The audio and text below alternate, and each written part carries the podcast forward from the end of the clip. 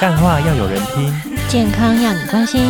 欢迎来到医疗五四三，我是泰德。我是贝尔。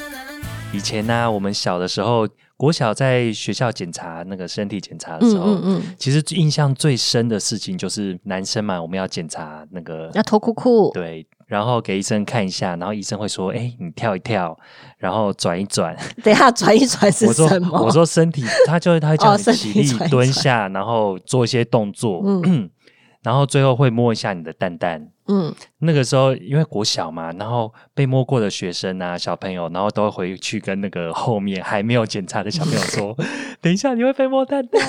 ”然后后面的小朋友还没，我们排在排在后面的就会很紧张，想说：“哇，怎么办？怎么办？等一下被摸蛋蛋，好恐怖！” 因为我们今天要聊的这个主题呢，是聊儿童的疝气。那摸蛋蛋的时候，不只是摸有没有，医师也会顺便做一些理学的检查，嗯，也会摸摸看有没有疝气这样子。所以小朋友也会有疝气哦，不是大人才会有的哦。哦。那新生儿嘞，新生儿一开始就会比较问题会不会更多？所以我们今天请到了一位专家，我们今天请到了双河医院小儿外科医师魏静好医师来跟我们聊聊小朋友的疝气，欢迎欢。迎，大家好，我是双河医院小儿外科魏晋宏，很高兴又来到医疗五四三，跟大家讲一下小朋友的疝气。耶！哎，说到疝气，我想到了，我要考一下泰德。你记不记得我们以前有一集是医学台语？有对，那你还记得疝气台语怎么讲？啊，现在临随堂考试，诶、啊，我知道，我知道，那个因为它是肠子掉下来，所以叫做对等。是吗？威斯呃，对丢对吧，丢，就一个差不多，差对。那个音的音有点不 对，对丢，对对对对，嘿，嗯。好。那我们刚刚是讲到那个疝气啊，其实爸爸妈妈对疝气最常有的一个印象，可能就是该逼那边腹股沟那边会肿肿的有一包，这个应该是最明显的症状了，对不对？卫师，啊，是啊，疝气就是呃肚子里面器官掉到腹股沟那边，所以有时候呃爸爸妈妈就会发现，哎，为什么小朋友的改编那边会有一边大一边小？特别是晚上洗澡的时候会特别明显，白天早上起来又没那么明显啊，所以就是这种一边大一边小的状况会会随时改变了啊，晚上会比较明显。那、如果这样子的话，其实疝气的机会还蛮高的。所以它是会跑来跑去的，对啊，因为掉下来的东西有时候会掉下来，有时候跑回去。它自己会缩回去的。哎、对，就像他没有运动、没有活动或者躺下来的时候，他就会重力的影响就会自己掉回去嘛。那、他如果跑来跑去，肚子用力，他就比较或是在哭啊，或是呃肚子用力的时候，他就比较明显。嗯那这样肿一包的时候会痛吗？通常不太会，也许他们会有一点点感觉，但是不会到痛的程度。那如果到痛的程度，那可能就是比较严重的，我们叫做前钝性疝气，就是卡住了啦。嗯，掉下来的器官回不去，哦，这时候他会比较不舒服。那除此之外，如果是一般的状况，他们也许会知道，诶，我那边怪怪的，但是不太会到痛的程度。那除了像这样子目测看起来，呃，有一包肿在该鼻之外，还会有什么其他的状况吗？呃，该鼻肿起来，这个应该是最常见的啦。那如果像有一些呃吐啊，或是其他肚子胀的一些状况的话，或是呃局部会变得很红很肿的时候，这个时候可能就是我刚刚讲的，已经疝气有点卡住了。哦，这时候会比较危险一些些，需要赶快到呃医院，或是如果是晚上，可能就到急诊。这时候我们需要帮他推回去。因为像讲到疝气的症状，除了刚刚说的就是该冰肿一包之外，像嗯，我们以前的老师都会特别的跟我们交代，就是如果你看到的，尤其是新生儿，他的症状就是一直吐、一直吐、一直吐的话，你不要只是觉得说，诶，他可能就肠胃炎，对，可是就是你一定要把他的包巾打开来看，呃，有的时候其实他是疝气。卡住，所以小朋友会一直吐，一直吐。因为刚刚有说他可能就是肠子掉下来嘛，所以肠子卡住之后，上面的东西下不去，所以小朋友就用一直呕吐来表现。因为真的老师他们有曾经在临床上看过这样子的案例，所以他们会特别的提醒我们。所以我觉得这一点也是蛮重要的。所以只要卡住，都是一些比较紧急的状况。只要回不去，对，回不去就是比较摸起来硬硬的一颗的时候，这个都是会比较，我们会比较担心。那所以疝气听起来应该是理学检查就可以确定了，还是说还需要我还要需要多做什么仪器去确诊？呃，要看表现啊。如果说真的鼓得很很明显的，那大概大部分从外观上面，我们就可以判断这个是疝气，或者是摸一摸，哎，摸到肠子了。那在有些是模棱两可的状况，有人会用超音波去做一些检查哦。那但是超音波这种东西，就是你必须要有一个很厉害的操作员，才能真的去帮你判断。那其实有一些研究说，应该是这么说了哈，因为疝气可能会有两边，左边或右边嘛。啊，你如果有比较明显的症状，那一边大概就是有。呃，如果没有，不是那么确定，那就是再观察一段时间也是可以的啊。那疝气它从那个它的肠子掉到腹股沟这边的时候，它那个洞是为什么会掉下来？对，它的成因是什么样？那天生的呢？哦，那个那个洞是就是小朋友在妈妈肚子里面的时候，他的蛋蛋是在他肚子里面，在小朋友的肚子里面，那慢慢慢慢，他会经过一个通道下降到阴囊当中。那那个通道大部分的情况就是要关起来，那没有关起来就变成疝气了哦。所以那个洞会有那个洞的原因是，他每个人都会有，就算女生也会有，所以女生也会有，女生也会有，女生也会有疝气。很多人会以为男生才会有疝气，嗯，所以那个洞是天生就在的，只是他没有管好而已。所以疝气是一个天生的一件事情，不是说哭啊或。不高兴闹之类的才会跑出来，不是？对，因为老人家常常会喜欢说阿丽都喜欢靠胸骨啦。其实不是，那是天生的喜安呢。嗯，只是他什么时候跑出来的问题而已。哭会让他比较容易表现出来啊，应该是怎么说？因为肚子用力。对，肚子用力。那左边、右边都会有吗？左边、右边都会有，右边的机会会比较高一些。哦，为什么？为什么右边会比较高？那跟蛋蛋下降的呃时间有关系啦。对，右边蛋蛋下降的时间比较晚，所以它关就比较晚，比较晚关，所以右边会比较呃机会比较高一些。哦，所以那这样子的话，男生女生的发生的机会会有差别吗？会啊，因为女生没有蛋蛋，女生的蛋蛋就是呃男生的蛋蛋就是女生的卵巢嘛，嗯，啊女生的卵巢本来就在肚子里面，它没有下降这件事情，所以它的那个洞。会比较早关，会比较早关起来哦。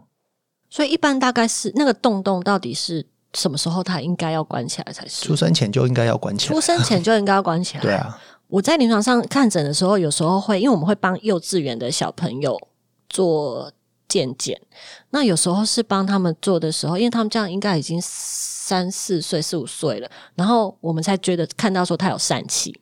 那有可能说他其实小朋小时候都没有被发现，完全都没有，然后长大突然才跑出来。哦，对啊，这个问题也是很多爸爸妈妈都常问的。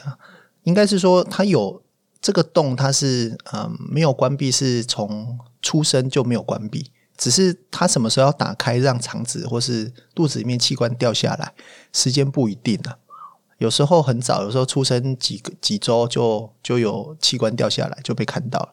那有些到三四岁。有些更晚，有些到青春期，有些是一直到成人，哎，所以这种情况就是他什么时候会掉下来，呃，我们没有，我们不知道，对，所以在各个年龄层其实都有可能会有三期，但是通常在呃学龄前的比较多，学龄后的比较少，大部分都在学龄前，在上小学之前的疝气会表现出来。那如果已经知道有疝气了，然后就是那个洞没有关起来的话。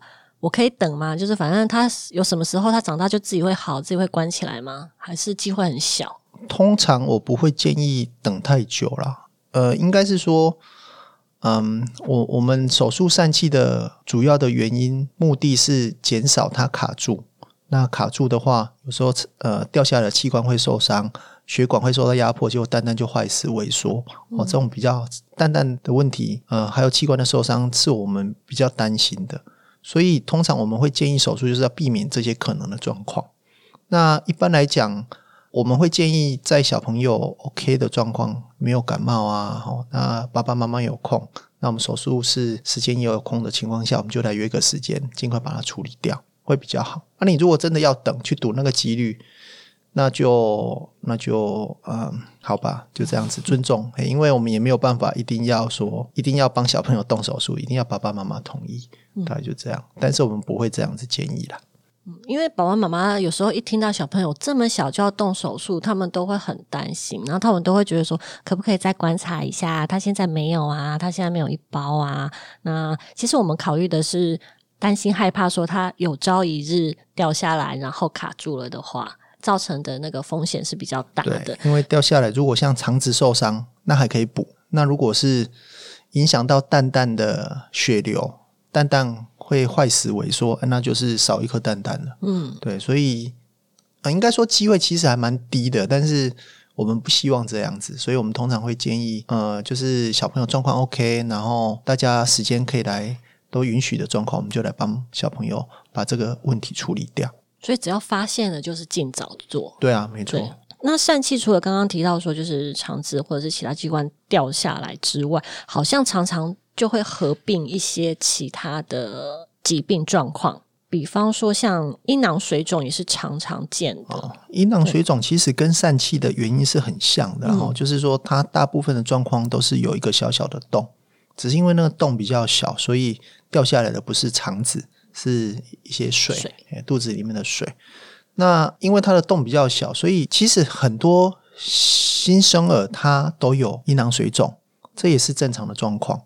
那所以一般来说，我们会说，两岁之前的阴囊水肿，我们不一定要去处理它，因为它的洞比较小，它有机会自己可能之后就关起来了。哦但是两岁之后的阴囊水肿，我们认为他自己以后要自己好的机会就不高了。如果两岁之后还有阴囊水肿，我们还是会建议比照疝气的处理方式。哦，那进去把他那个洞给它修补起来，这样子可以减少他以后变成疝气或是再发发生阴囊水肿的机会。所以阴囊水肿的话，其实我们在临床上也是跟爸爸妈妈说，这个是可以在观察的，在新生儿的时候。但是如果掉下来的不只是水，是已经是肠子的话，对，表示那个洞很大了，这种的就要及早治疗，会这样比较好嗯，那会不会说，因为这个洞就一直在这边，然后也没有关闭起来，所以会不会蛋蛋也跑上去呢？呃，比较不会，蛋蛋跑上去通常就是变成有点像引睾症的状况了。哦，一般的蛋蛋很难从阴囊一路往上跑，跑只要它下来了，对对对对对，应该是他不容易从来没下来过。呃，对不对对应该对，它有可能就是没有下到应该在的地方，就是阴囊里面，所以有时候它就往上跑，跑到里面去，这是有可能的。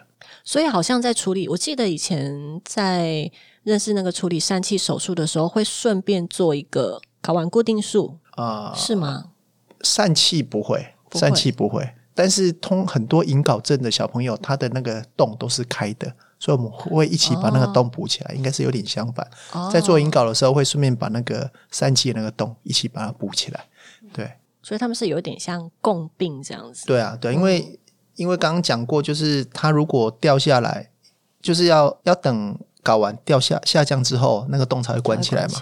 啊，所以它如果睾丸下降没有完成的话，那个洞通常也关不太起来，嗯应该是这么说。那刚刚有讲到说，如果是有这样子卡住的状况，要赶快到医院来去做处理。除了推以外，还有些什么治疗的方法？哦，卡住就是赶快推回去，就只能这样。那这样推会不会很痛？会，所以有时候会给小朋友一些呃轻微的镇静。如果说一开始推没有没有办法的话，对，啊会给小朋友轻微的，就让他有点想想睡觉这样子，让他稍微比较放松，会比较容易。或者是等他哭哭哭哭累了没力气了，然后这时候就会比较好推，这是另外一个方式。因为他在哭的时候，肚子也在用力对嘛。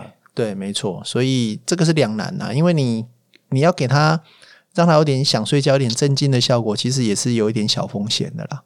对，所以有时候我们就会在那边跟他叮叮叮叮叮叮到他 力竭的时候，我们就趁虚而入，就给他咕噜就可以推回去了。我觉得徒手复位法很很厉害耶，但是我觉得好难哦。那个还蛮吃经验的，嗯就是你要真的推过几次，或者有人带过你，真的去推过几次，你才能知道说大概需要怎么推。对，对，因为有时候在急诊，真的很多人就抱着小朋友来推。对，而且而且有时候又是小朋友，爸爸妈妈又很焦虑，又是在推的时候，其实场面也不是太美观，因为小朋友一定会被送哭闹，嗯，对啊，所以所以可能第一件事要先安抚一下爸爸妈妈了，对啊，其实不管如何，我们都是可以处理的，把它处理的还不错的，对啊，只要它卡住的时间没有太久。而且重点是你复位之后要赶快再安排时间，还是还是要手 还是要术，还是要手术，还是要手那个只是术。治标不治本，的方法。它有一天还是会再掉下来，对，而且这个掉下来的这个时间真的是不能预期哦，没有办法预期。所以真的是要尽快。哎，就是我通常会跟爸爸妈妈说，就是说他什么时候掉下来，什么时候卡住，我也没有办法跟你说。也许他一辈子都不会卡住，都没事。也许乌鸦嘴，你等一下出去他就卡住了，就跑回来了，所以很难说，真的。所以其实还是要呃出现疝气的状况的话，还是要尽快手术啦。那现在的手术方式有什么可以选择呢？我们手术的目的就是要把那个疝气那个洞给它补起来嘛。嗯，那其实就我们以前训练的过程中，我们小儿外科的训练可以用一个大概一公分多一些些的伤口，然后在十几分钟内就可以完成一片的疝气手术。这个是其实是还不错的啦。这个好处是手术时间短嘛，然后伤口小，恢复也很快啊。大部分小朋友手术完当天下午或隔天就跑来跑去了，跟没有手术一样。对，所以这个伤口位置会在会在腹股沟的地方，大概阴囊上面一公分左右的地，一、公分到两公分左右的地方，看小朋友的呃身材体型的大小这样子。呃，这个是传统的部分。那目前我们比较推荐的手术方式是用内视镜呃腹腔镜做手术。那跟传统手术不一样的是，传统手术是从外面伤口一路往里面去找出疝气带的那个位置，然后去修补那个洞。那但是它中间要经过非常多细微的组织，大概三四层的筋膜吧，然后还有一些肌肉，还要剥把筋索跟呃血管把它分开哦。那其实是一个虽然伤口小，那再有经验的医师做起来还蛮快的，但是其实我觉得在训练过程是还蛮辛苦的，因为你要去辨认出很小的器官。而且那个伤口开口视野那么小，超小的，对，所以所以我觉得在训练过程，我还我觉得我我觉得蛮压力蛮大的，对。那但是目前我们做的呃腹腔镜的手术是比较相对比较简单，然后它是从腹腔做呃腹腔镜，然后进去看，直接就可以看到肚子里面有一个洞了，就直接把那个洞补起来，所以它不用经过很多像呃什么很多筋膜啊，然后去分出。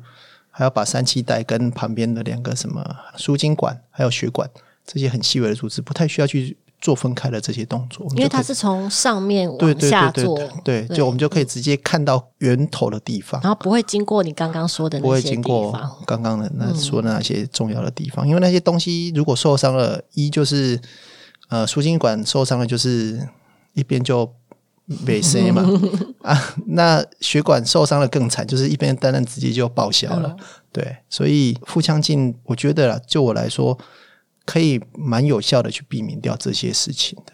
这样子的话，呃，我们疝气只会有一边吗？因为两边是不是两边都有开口？对，疝气有可能是两边都有的。那有些小朋友是两边一来就看到两边都有疝气，就是你都可以摸到器官掉下来。那有些来是只有假设右边好了。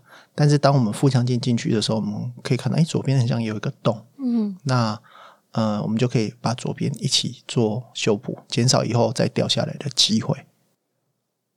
我觉得腹腔镜真的很厉害耶，因为我都觉得说，要在这个大人里面操作那个腹腔镜的话，好像还 OK，但是你在一个小宝宝上面，就小朋友那么小的身体，然后你还要用腹腔镜去做。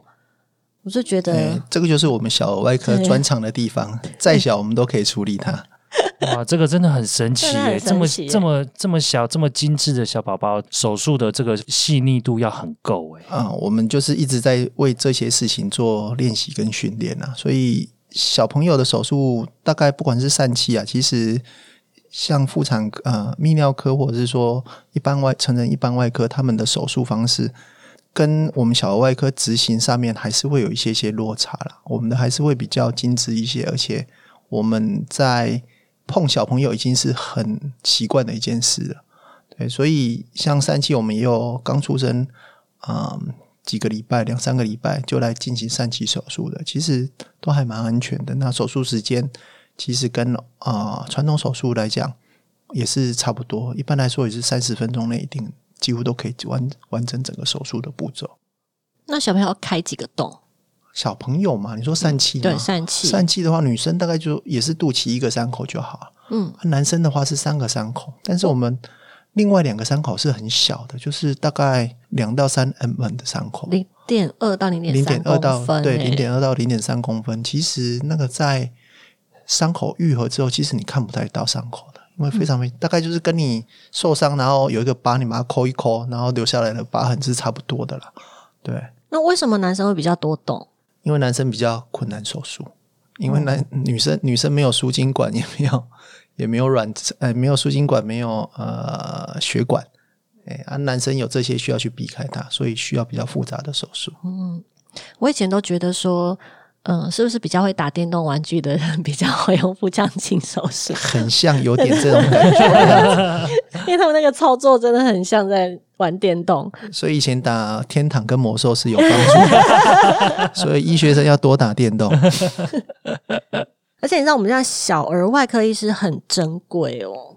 对，因为呃，在外科医师里面，好像小儿外科的的人数是很少的。哦，对啊，我们全台湾真的在做小儿外科，大概不到五十个吧。当然发的牌照比较多，但是后来呃，真的专心在做小儿外科，大概不到五十个，也许只有三十几个而已，嗯，真的蛮少的。很珍贵的医师。有人说我们是国宝啊，对，我觉得真的是。那既然刚刚讲到说腹腔镜手术，嗯，好像有伤口比较小的跟恢复期比较短的这些优点，那跟传统手术比起来，你魏是你会建议爸爸妈妈怎么去做选择？呃，我觉得跟传统手术比较起来，哈，呃，传统手术有一些好处啦，哈，就是说它的手术其实真的还蛮快的。如果是做到极致的话，我有听过在中国或是越南，他们一个小时可以做六台手术啦。诶十分钟一台哦，对，没错，一个小时可以做哇六台手术。那这个东西，这种状况是腹腔镜手术没有办法达到的，因为我们要准备比较多器械。哦，那在但是在一般来讲，就手术时间来讲，平均是我觉得是差不多的啦。哈，腹腔镜手术的好处，我觉得主要是它可以看到另外一边。嗯，哦，嗯我觉得这个从同样的视野对对对，可以看到另外一边，因为在呃很多研究都显示说，如果你是开放手术只开一边，跟腹腔镜手术只开一边的话，开放手术的小朋友有大概百分之六到七以后要再开另外一边。嗯，好、那如果是腹腔镜手术是百分之一以下，我觉得这个是有一些些差距在的啦。因为如果是传统手术，你要看另外一边通常没有的话，你还要再开一刀。对不对对，还要再对通常我们不会做这件事情，通常我们会用检查的，我们用就是去用身体检查去摸一下，看有没有。但是这种我们自己发现不是那么那么的准啊。就我自己来讲，我觉得我自己的准确率大概是一半多一些而已啦，所以等于是拿一个硬币在丢人头，或是对数字这样子，其实没有没有太准，对啊，所以能够避免掉这样子的风险，因为我已经洞就是开着的，对对，另外一边还是有就是有这样子的风险可能，对对。对，所以如果说腹腔镜进去就可以一次看两对对看看有没有，就是如果有就直接嗯我们就不用就纠结在你要不要检查另外一边，一边或者说做超音波，其实都不需要。你就是嗯腹腔镜进去看，就是看另外一边有有动就处理，没有动就是以后跑出来机会就很低，就这样子。那这样术后都已经做好都补好了之后，有没有可能再复发？会有大概百分之一的机会，不管是传统或是腹腔镜，其实机会大概都是百分之一或是更低，所以机会都不是太高。应该讲成功率有百分之九十九以上。而且是疝气手术，应该是好像是小朋友的手术里面最常做的一种，对不对，对？没错，嗯没错。台在台湾大概有百分之四到百分之五的小朋友是有疝气的，对，接受过疝气哇，这的。蛮蛮高的比例，对所以一般里面大概就是20个会有一个以上，对，每班现在一般大概二十几个嘛，对，每班都会有一个以上的小朋友。哇，比例是真的蛮高的诶。对啊，诶，那这样疝气手术听起来就是手术时间不会很长啊？那要住院吗？可以不用住。可以不用住、那如果爸爸妈妈很担心，住院也是一个选择。对，所以就不用住来讲，其实可以当天手术，这个是蛮安全的啦，是蛮安全的。哇，啊，但是爸爸妈妈很担心，或是因为其他像保险哦，哎，其他的原因那些的话，要住院也是可以住院的，没有不能住院。但是可能就两天一夜就 O 就 OK 了。通常都是需要三天两夜啊，因为第一天住进对对，去，隔天手术，第三天回家察一天，大概是这个，样子。大概三天两夜对夜。，大概是三天两夜。那这样术后的照护呢，术后照护不用理他、啊，就不用理他不。用理他。呃，一般来讲，伤口都会有防水的，就是可以洗澡，不要泡澡就好了。那也不用换药，也不用换药，那一个星期后再回来门诊就可以。小朋友一一般来说，可能当天晚上就隔天就跑来跑去了。嗯，啊，你看他跑来跑去，就知道说，嗯，小朋友没事了，嗯就不要理他就好了。那有没有说就是这段时间不能做剧烈运动什么的？你没有办法限制，你怎么可能限制一个小朋友一个礼拜不运动？不太可能啊，就是。尽量不要让他腹腔用力，呃或者是不要去呃大哭啊。你绑住他的时候，他就会大哭了。对，所以基本上我们不会做任何限制啊，而且小朋友如果活动力好，表示他恢复的好。对，所以一是无法限制，二是我们希望其实希望他多活动的，大概是这个样子。嗯对，那我们小朋友的疝气啊，跟大人的疝气这些状况是一样的吗？呃，其实小朋友的疝气的原因跟大人疝气的原因是不一样的。刚刚想过，小朋友的原因主要是因为他有一个洞没有关好，所以才会有疝气。那大人的原因通常是因为他的呃腹壁有一层腹壁特别的薄，因为一般来说腹壁有好几层肌肉，但是那个地方在腹股沟那个地方的腹壁只有一层。那当年纪大了之后，那层肌肉会越来越虚弱，越来越没有力气，所以就有可能从那个地方掉出一个器官出来，这叫成人型的疝气，哦，那我原理完全不一样。嗯完全不一样。但是位置非常非常的近，就在隔壁，所以除非你是手术，才会用年纪会用年纪来分呐、啊。但是在小朋友也有可能是有大人的疝气哦，啊，在大人也蛮多是小朋友的疝气，所以其实有时候不是那么容易的区分。那刚刚讲过传导传统跟小朋友的传统跟腹腔镜的手术哦，在呃小朋友的腹腔镜手术比较能够去区分这两种不同的疝气的位置，因为在腹腔镜底下看，我们就可以很明显看到它位置是不一样，处理的方式也不太一样。那大人也可以用腹腔镜去做吗？对，大人也是可以用腹腔镜的。那但是大人的手术的方式不太一样，他们像我们小朋友就是单纯把洞补起来就好了。那但是大人因为他是肌肉比较虚弱，没有力气，所以我们需要补一层人工筋膜去加强那个部分的肌肉。对，那目前其实呃，大概大人做腹腔镜的比例也是越来越高的了，也是可以做的。现在好像很多手术都一直朝向着腹腔镜啊或显微手术去。对啊，因为其实，在腹壁上的切口减少或是长度变短，这个就是一个基本上就是一个很吸引人的一个一个因素哦。可以一是好看嘛，二是恢复真的会快很多，嗯然后第三是伤口感染的情况也会减少非常非常的多。但是相对对外科医师的考验就也是相对比较高。诶，其实我觉得不同时代有不同的考验，做腹腔镜反而在后续照顾上的考验比较低。嗯，因为相对容易照顾许多。在以前的传统手术那种比较大的伤口，其实在后面照顾都要蛮辛苦的，病人辛苦。染对，一直换药，对对，对对对就是病人家家属辛苦啊，医生跟护理人员就是医疗团队其实也很辛苦，对啊。那腹腹腔镜或是微创手术这个部分，以可以让我们在后续照顾这个部分，大家都轻松蛮多的。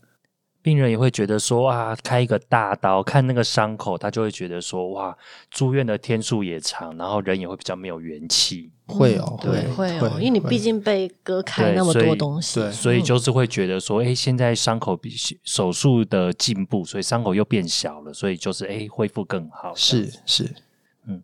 好，今天我们小儿外科的魏金红医师呢，跟我们聊到很多像疝气的症状，然后还有它发生的原因。那其实我们的重点就是，只要你有发现发现了疝气的话，其实就是要尽早的做治疗，因为我们最担心的就是呃有肠子卡住或者是睾丸坏死的状况，而且这个卡住的状况不是说你预期得天。到的，对，嗯也许今天，也许都不会发生，这个真的很难说。是一个未爆弹。对对，刚刚也讲到了一些治疗的方法，那魏医生也有呃分析了一下传统手术，然后跟腹腔镜的手术他们的优缺点要怎么选。其实就算是传统手术，其实伤口也是很小的。啊、在小儿外科医师的手上执行起来是可以做到小伤口的，哎，所以要记得找小儿外科医师进行疝气手术。对，没错，外呃外科医师里面有一个很特别的小儿外科医师哦。如果是小朋友的一些状况需要动手术的话，请记得找小儿外科医师。那今天我们医疗五四三就到这边喽，拜拜，拜拜。